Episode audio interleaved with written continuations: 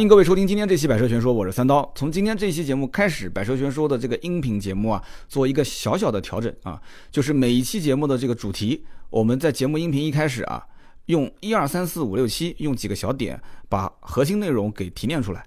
那么听完之后，这就是我的观点。后面的具体的详细的分析，你想听你就继续往下听，不想听的话，这期节目起码你把整个的一个这个观点啊就把握住了。你无非就是想听一听这个三刀是怎么去讲解这个车，或者是怎么去分析一些市场行为，对吧？那么从今天这期节目开始就这么操作。另外一个呢，就是在各大平台啊，秒拍、优酷、搜狐、新浪，包括汽车之家，还有一些视频平台，像什么乐视、爱奇艺、腾讯，都可以搜索“百车全说”这个账号。我们同期啊会出视频版本，那比方说今天这一期解读汽车销售管理办法，我们也会有视频版，视频版的时间更加的短，更精炼，两三分钟的时间。那么后期呢，我音频版本有没有视频版的同步？我会在音频的节目里面提示大家，你们注意听就可以了，不一定每期都有，但是，呃，如果是有时间有条件的话，我们会尽量能做到啊，尽量做到。那么今天这期节目呢，核心的几个点就是解读汽车销售管理办法，我把它翻译成我理解的几句大白话，就是第一个，从今往后啊，购车不一定非要在 4S 店；第二个，从今往后修车不一定要在 4S 店，保养也不一定要在 4S 店；第三个，严打捆绑销售的行为；第四个，就是将来新能源车的消费，包括销售整个环节，会是一个就这个办法。对他来讲最受益的啊，最受益、最受益的新能源，我后面就一个一个详细的解读。那么我们首先一个一个的讲，第一个，购车不一定非要在 4S 店，怎么理解？现在大家都认为啊，说厂家是爷爷啊，4S 店是儿子，消费者是孙子，对吧？所以经常有人管 4S 店叫四儿子，一开始听不懂，现在这个解释你就听懂了，爷爷就是厂家，儿子就是 4S 店，我们就是孙子，就也说明谁跟谁之间啊话语权怎么样，对吧？你们家如果爷爷在世的话，爷爷话语权最大。啊，那你爸呢？可能话语权其次，你是最没有话语权的，这就是目前的现状。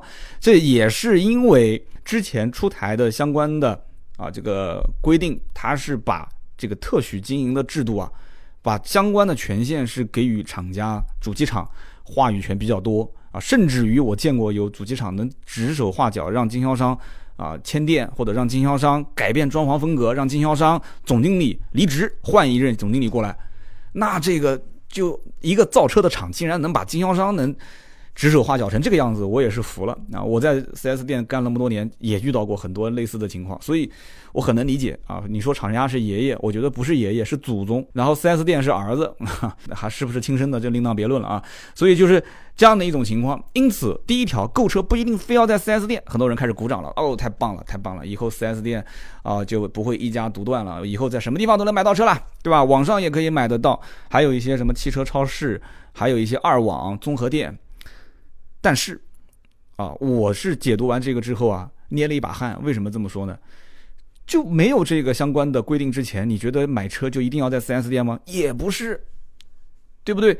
二级经销商也能买得到，对吧？三刀我自己开的车行就是二级经销商嘛，我就帮身边很多熟人买车，他们相信我，钉钉打给我，啊，然后包括很多的一些超市，在很多地方都有。你像庞大集团就有庞大汽车超市啊，据说都是把各个店卖不掉的一些尾货。打折全部往那个超市丢，叫庞大奥特莱斯啊，奥特莱斯。但是怎么样呢？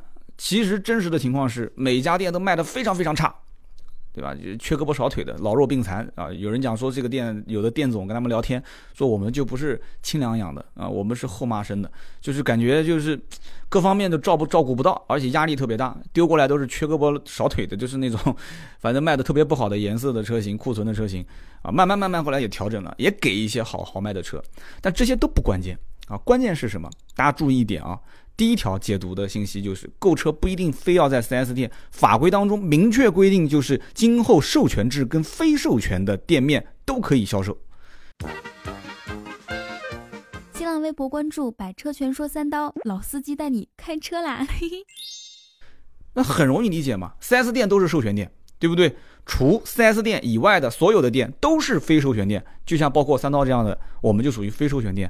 那授权店跟非授权店其实仅仅就是把厂商也算是供应商吧，是把他的这条线从法规上面去规定，就是你不仅仅是啊授权给这家店，这家店能卖你们的品牌，其他的非授权的也能卖。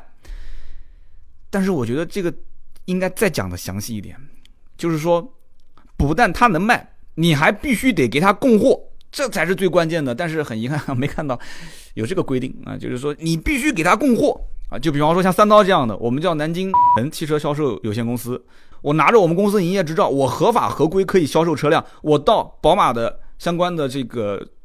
就是总部找他们销售部门，我说我要从你宝马这边进货，你宝马厂家必须按照同等于 4S 店的这个批发价格，你得批发给我。那至于我批发过来的车子能卖赚钱还是卖亏钱，跟你无关啊，跟你无关。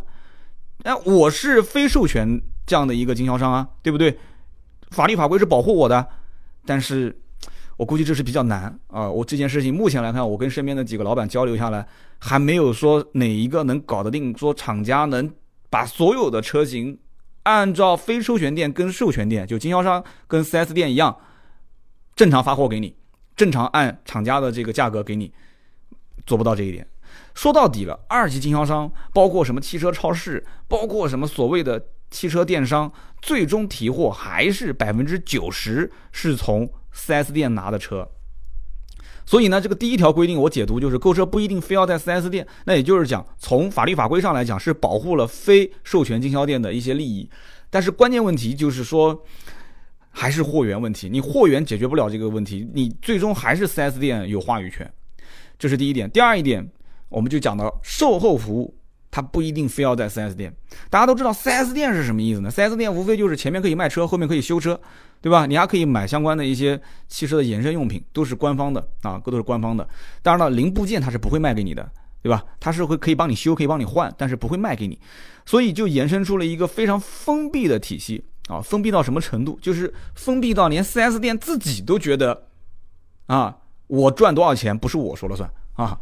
因为厂商的零部件的价格，一个系统里面写的是清清楚楚，甚至于对于每家店的仓库的零部件的这个这个储存量，就是库存比例啊，都是有要求的。你比方说，今年这家店啊，库存这个这个除了新车库存啊，配件的库存、备件的库存，一年不低于一百万。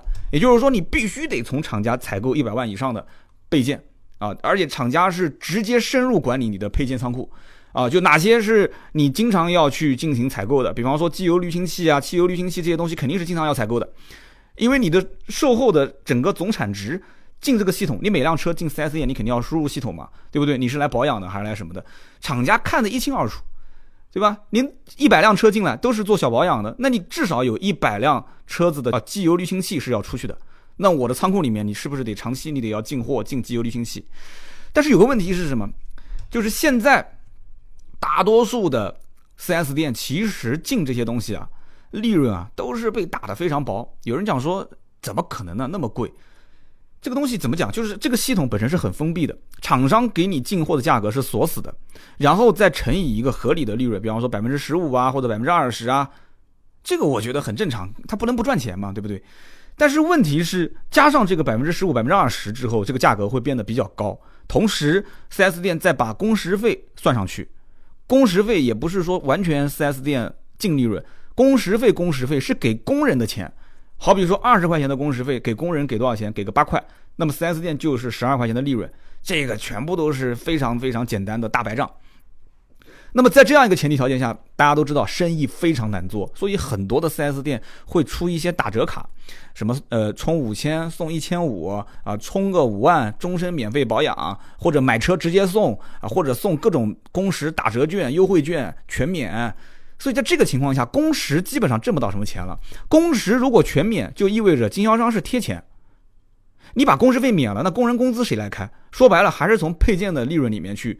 给到工人工资，那备件的利润又是厂商固定死的，你不能高卖，你高卖也没有竞争力嘛。你在你们家换机油滤清器加工时费才两百块，到那一家是两百五十块，那明显那家价格是瞎搞。4S 店跟厂商，厂商的区域经理也不会同意你这样做，对吧？你可以降价，但是你不可以抬价啊。所以经销商啊就被卡得死死的。这一次的相关规定里面，除了就是明确表示其他的社会的这些维修厂、维修厂就是符合标准的。啊，社会的这些售后服务体系都是列入到法律法规当中合法保护的范围之内。就像以前不是也出过规定吗？就是说你可以不在 4S 店保养，你可以去一些什么二类修理厂，但是你得要把每一次保养的项目写清楚，啊，写清楚，同时你得要把相关的发票保留好。这样的情况下，大家不是很担心吗？说三年之内车子的正常质保，如果我出去保养了，会不会出问题？哎，国家有相关规定啊，你按照这个流程走，你每一次保养，你是在合法合规的修理厂去保的，相关的材料清单也写得很清楚，对方也盖了章啊，发票也是很清楚，没关系啊。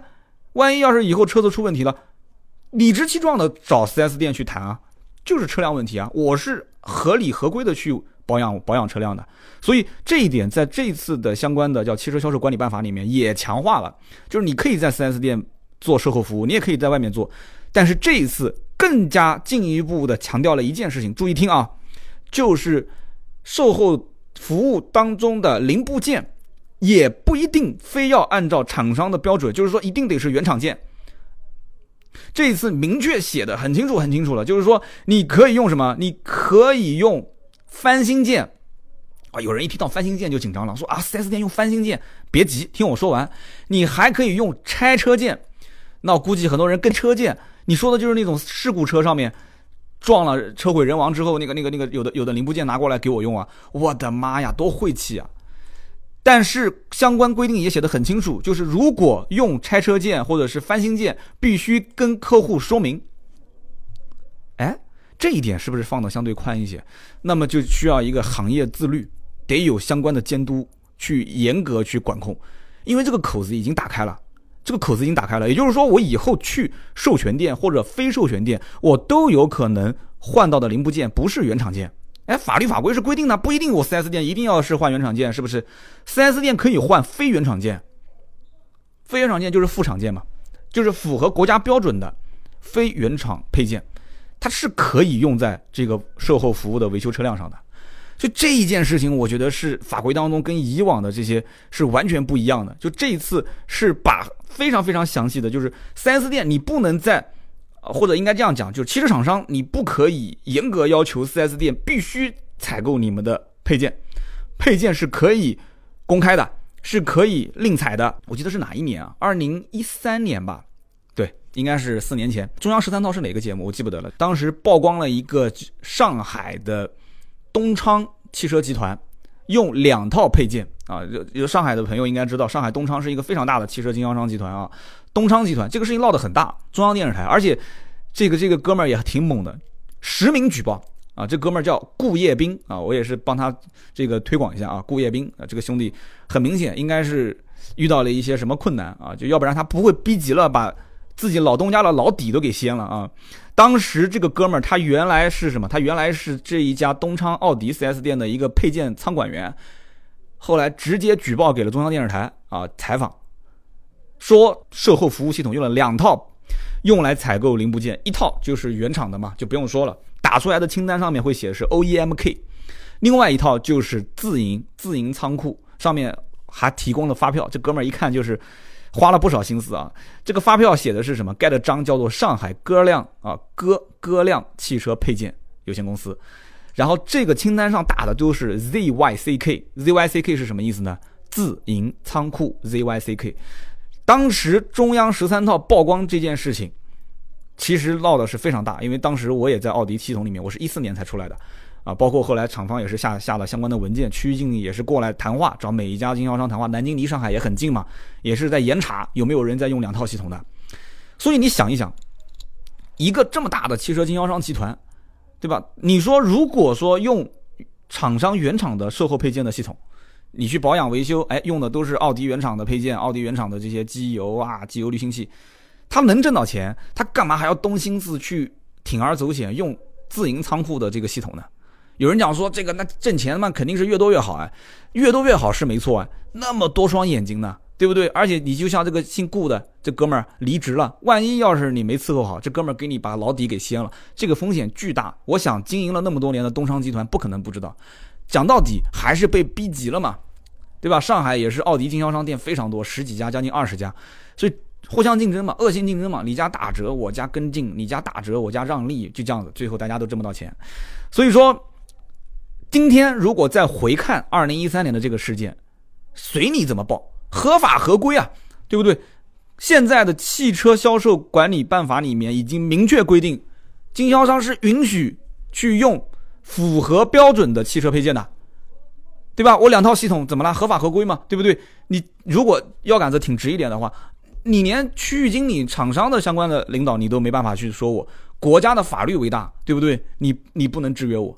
当然了，你说私下给我穿小鞋这个东西就另当别论了。所以这件事情呢，放到今天来讲是合法合规的啊。所以我把刚刚第二点也解释清楚了，售后服务不一定要在 4S 店。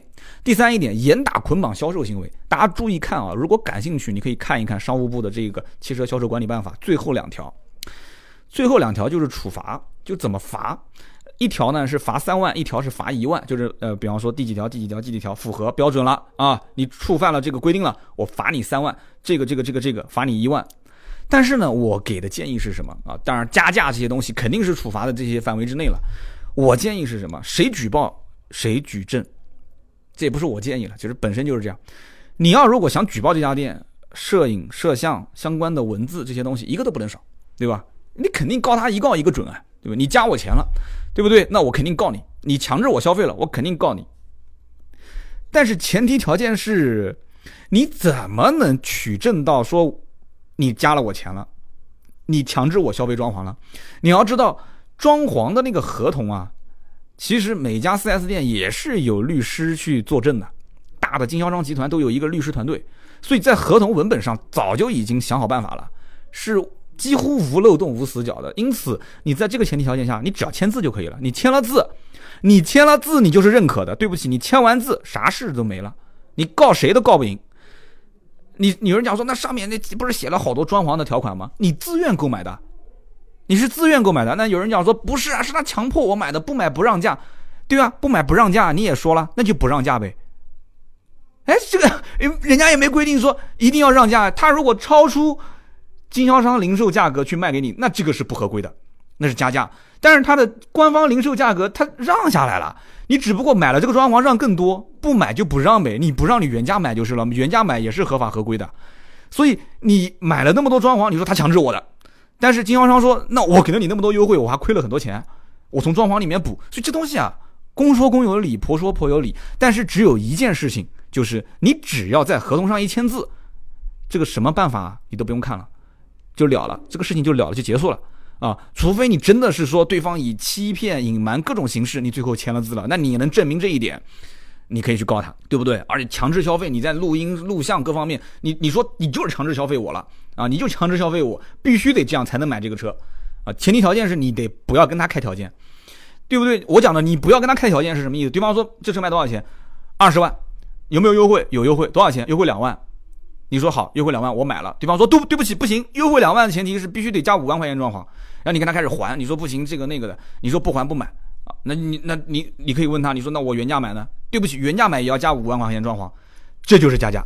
你如果说他要是让了价了再给你加，所以这件事情啊，我觉得啊，你们可以去看一看相关的有没有律师朋友解读这个关于加价这件事情，就以案例的形式来解释。在我的理解范围内啊，我身边没有一个因为加价说能打赢官司的，取证是非常非常难。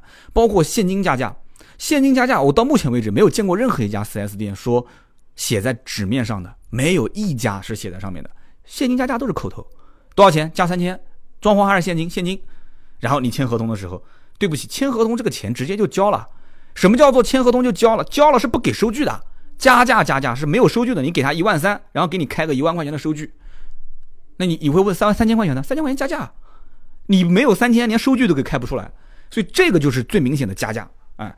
因此啊，在这个地方，这次法规里面是严打捆绑销售行为，加现金是最严重的一个捆绑销售，其他就是加装潢啊，限制你必须买保险，限制你必须上牌，限制你必须交贷款手续费。你看，这些都是很普遍、很普遍的现象。反正谁举报谁举证啊！我也期待我们的听友当中可以出现几个这个勇士，就买车的时候去举证。你可以微博艾特我，我给你助力啊。七月一号，但是别急啊，七月一号这个方案才正式实施，七月一号之后再动手啊。七月一号之前先忍一忍，先忍一忍。七月一号之后，那么我们再解读一下第四一点，第四一点就是我刚刚讲的，就是说。对于新能源汽车是个利好消息。有人讲说这个政策跟新能源有什么关系啊？这个政策不就是说这个汽车买卖维修相关的一些规定吗？没有专门针对新能源对，它是没有专门针对新能源，但是大家记住了，记好了，新能源车有一个最大的特点，我指的新能源现在是插电式混合动力，以后就是纯电动了，这是一个趋势啊，不可否认。你告诉我，纯电动车要保养个啥？纯电动车几乎没什么要保养的，对不对？电池以后有问题了就换呗。对吧？你们家电池还没事拿它来保养吗？对不对？保养那也是插插电，什么充分放电、充分什么样充电，那也是简单的电池保养。电机要保养吗？基本上电机都是永久免维护的。那么剩下来就是一个问题了。新能源车，我们就先暂时指的是纯电的汽车啊，纯电动的汽车，它其实更像是一个快速消费品，就是买回来用。用一段时间，呃，就是也不是说用一段时间不喜欢就卖掉了，就是最起码买回来就用，用就是个代步工具，以后可能慢慢慢慢会变得越来越豪华，越来越智能。但是这个东西其实对于我们来讲，在它身上去花更多的钱，什么保养个发动机啊，啊，清理一个发动机舱啊，啊，或者是再去做一个什么深化养护啊，啊，再做一个什么机油滤清器啊，汽油滤清器啊，再什么挂个吊瓶，清清这个这个这个这个这个这个节气门，基本上都没了。啊，以后就是无非空调要空调整个系统给你清理一下，然后就简单的看看有没有电路系统故障就行了。所以新能源车以后售后这一块，售后几乎是一个没有什么利润的，是保利的一个一个一个一个一个产业。那么如果你 4S 店想建新店，经销商集团想建一个新店，厂商再强制说，我必须你要求按照这种标准去建店，按照这个模式建店，必须带售后，必须带展厅，必须带这些东西。你可以跟他说，那厂商，但你去好好读一读二零一七年四月五号颁布、七月一号实施的汽车销售管理办法，你不可以这么强制我的。现在很多的电动车品牌都是独立的，是不是？就算它是什么北汽新能源，它也是独立一家展厅，它不会跟北汽的其他的一些车放在一起卖，它是独立的一个展厅。所以这样的一个前提条件下，将来会让这些新能源车迅速的扩张到各个城市，包括那些二三四五六七八九十线城市啊，一些什么县城甚至村镇啊都可以开，只要一个小门面对不对就 OK 了。所以电动车以后其实对于这一个现在的汽车销售管理办法是最受益的。是最受益的，它很多的一些东西都是保护这里面的相关的一些这些这些，不管是授权销售的经销商还是非授权的经销商，相关利益就不会把以前的标准定那么高。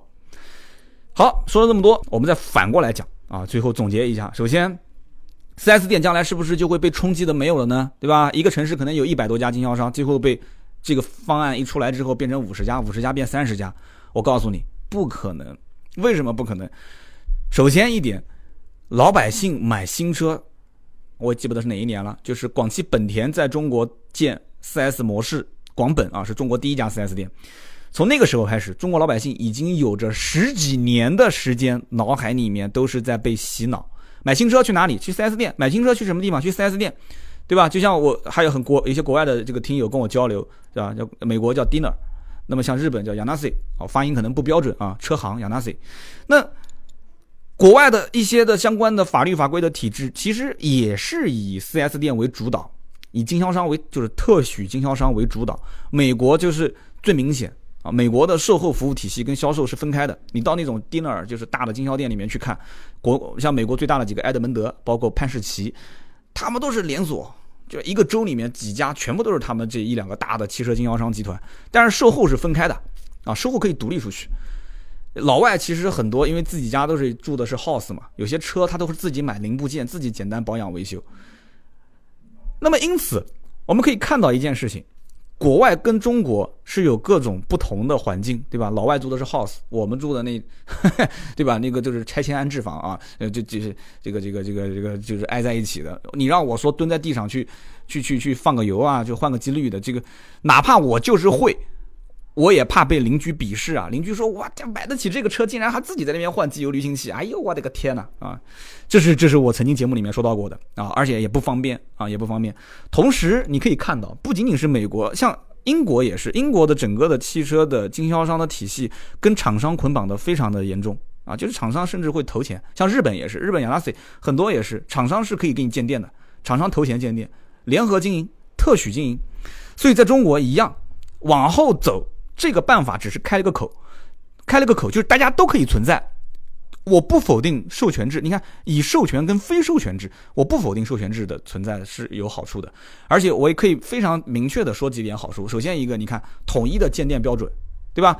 你以后到非授权店，你的体验是得不到保障的，你除非厂商给予非授权店也给一个统一的标准，那这个不就又很奇怪了吗？你本身就是非授权店，厂商再给你定个标准，那不就又变成一个小 4S 店了吗？对不对？所以非授权店是没有统一的鉴电标准。你像我们以前的那个奥迪经销商的店，我说出来你们都不相信啊！桌子椅子都是德国空运过来的。最夸张的一点，早年就是那个灰色墙壁的这个奥迪的 4S 店，外面不是有一层那个金属的，就像那个蜂窝状的那层网吗？为了让它的整个造型感觉特别的时尚啊，有现代感，那个所有的金属的网格，我告诉你，德国空运过来的。不要以为我在跟你开玩笑啊！二零零九年前后建店的，应该是到二零一二年前后，就是之后，奥迪的 4S 店官方就他们也看不下去了，因为就是你如果全部桌子、椅子，包括这个外面的整个的幕墙的这个镂空的金属的这些配件，全部从德国空运，造一家奥迪 4S 店，两家同样大小。这个是用原装进口，那个用非原装进口。我告诉你差多少钱？一千万，将近一千到一千五百万，这是什么一个概念？建一家奥迪店也就是四五千万，对吧？你光这一个东西就花了将近一千万，所以很多人是吃不消的。所以后来一二年之后建的店店，你仔细去看它的桌子椅子，你们如果有一些当地的城市的奥迪的老店。也有一些刚开的新店，你可以去比较一下它的外面的幕墙的配件，你可以用手去摸一摸，还有桌子椅子，你可以摸一摸，真的是不一样的。一个是德国空运过来的，一个是现在，其实之前已经逐渐放开了，就是标准的统一化已经开始是统一，颜色各方面、大小、桌子、椅子的样子都是一样的。但是一个是德国进口，一个是在国内了，包括员工的服装的统一，你到非授权店，他能够穿。这个厂商统一制定的服装吗？我当年的西装衬衫都是里面的领子翻开来，全部都是奥迪的这个标志，都是原原厂直接发过来定制的。后来因为也是，就是我们穿衣服特别费衬衫啊，就是经销商后来也是自己也去去去印，但是也要打申请，也跟这个区域经理讲说我们想订一批什么样什么样的，还要发那个衬衫的样板给他看啊，里面也得打袖标，打这里面的相关的这个这个这个领口的标，包括培训体系啊。还有一个就是最关键的，就是你是授权店还是非授权店，整个的一套系统，对不对？你非授权店，你拿不到厂商给予你的系统，你连调车都调不了。厂商不是说你打个电话，你说哎，那个宝马厂吗？哎，我想调个二十辆宝马的叉一，你能不能给我调过来？那边说行，你给我的这个银行账号，我发个微信给你，你打钱过来吧。然后，你打完钱我给你发货，怎么可能啊？4S 店的这个进货是要专门进他的这套系统啊。对不对？进这套系统之后，还不是说你想要什么车就订什么车，你得先有一个预付款，对吧？有的是一千万，有的是银行授权，对吧？有的是怎样三方融资？我之前节目也说过，你得常年有个千二八百万的在账上啊，然后你才能去取货啊，在上面下单要什么颜色、什么型号，然后通过整个物流一套体系到你的整个经销店。你说将来非授权制的经销商二网？就算厂商说，哎，行，我同意了，你可以到我这里买车了，怎么买还得要建这一套系统啊？所以说好处是什么？就是经销店它毕竟正规，它对于品牌形象的宣传和这个这个树立它的整个一个高端的整体的一个标准化的服务是有好处的，包括整个流程、销售流程、售后服务流程是有好处的。非授权店的体验一时半会肯定是很差，还得要有很长很长的路要走。今天这期节目呢，我们解读了汽车销售管理办法。这个跟我们是息息相关的一个相关的条例，总体啊总结起来一句话就是，这个管理办法出来了，鼓掌拍手叫好，肯定是一件好事。国家在汽车消费、新能源啊、共享出行方面是大力推广的啊，是大力推广的。我也是非常拥护这件事情。那么具体在落实的过程当中是怎么操作、怎么监督，包括我们看到以后的经销商体系怎么变，我们买车。还是只能是在经销店买，或者是像有一些呃总代理、总经销，就像类似平行进口车这样的一些公司去买一些车，还是说以后能多渠道买啊？到一些所谓的电商平台，以后的电动车已经没有什么汽油、变速箱这些东西了，电动车无非就是看一下哪家的电池啊，哪一家的电机，这个品牌口碑怎么样？行了，下个单吧，对吧？就以后下了单，车子快递到你家门口，已经不会是再成为一件感觉很稀奇。你现在有人在网上买电动摩托车吧？有人在网上买那个像电动的呃，或者是自行车，对吧？骑的自行车，折叠式自行车。对吧？你退个二十年往往前看，很多人也不敢啊。二十年前，淘宝也才刚刚才有，所以在这样的一个前提条件下，我觉得以后买电动汽车，在网上配合这样的一个国家的相关法律法规啊，一定是会有那一天到来。所以这是一个。我的个人的看法啊，解读汽车销售管理办法。好的，今天这期节目呢，我们就解读到这里。那么还是那句话，我们有视频版本，你可以在各大平台啊，视频平台搜索“百车全说”，可以看到我们这期节目。那么我们的视频版本的名字呢，啊，我们给它贴了一个小栏目的名称，叫做“国民车顾问”啊，三刀，你们的顾问，对吧？你们有王思聪这样的国民老公，对吧？有这个王健林这样的国民岳父。那我就帮你们买买车吧，啊，解读解读一些汽车相关资讯，国民车顾问，啊，大家以后其实你搜这个应该也能搜得到。我们现在才第一期，这个汽车销售管理办法就是我们录制的第一期，以后我们会经常录，啊，频繁的录，感兴趣的话，看到哪个平台就订阅一下，啊，什么 A 站啊，就是 AC 放啊，哔哩哔哩啊，啊，优酷、搜狐、新浪、爱奇艺这些都有。好，更多的原创内容就可以搜索我们的微信、微博“百车全说”。今天这期就到这里，我们下期接着聊，拜拜。